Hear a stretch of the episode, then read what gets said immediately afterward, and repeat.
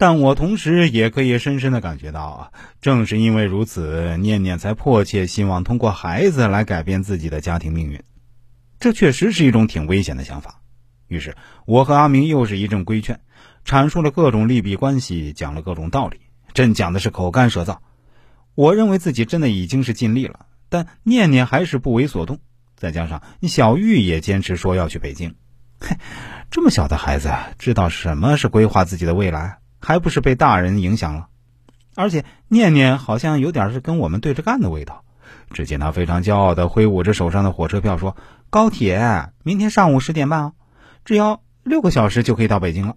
说不定六个月后，我们小玉就可以上电视；说不定六年后，小玉就出道了。”我当时真的还想继续再做最后一次努力，告诉他让小玉好好读书，一样可以改变家庭命运。但。同学阿明对我摆摆手，跟他妹妹打个了招呼，就拉着我出来了。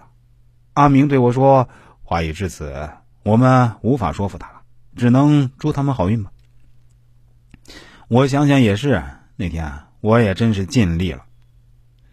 临走之前，我还对念念说：“如果你哪天发现此路不通，一定要记得让小玉回归到正常的文化教育上来。”但是念念非常自信的对我说：“放心吧，不会有这么一天的。”于是，念念带着小玉去了北京，因为他们经济方面跟不上，所以没法大手大脚的花钱，只能租地下室、挤公交、自己做饭。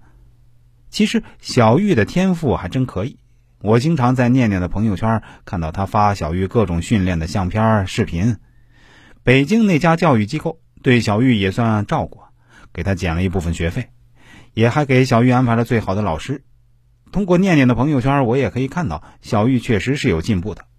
培训机构经常安排小玉参加一些户外活动，从而锻炼孩子的台风胆量。小玉表现的还可以，虽然是一个来自小城市的小女孩，但她并不显得怎么胆怯。有一次，我曾经在朋友圈问念念：“小玉现在是全身心投入舞蹈了吗？她不上文化课吗？她现在应该要上小学吧？现在已经满六岁了吧？”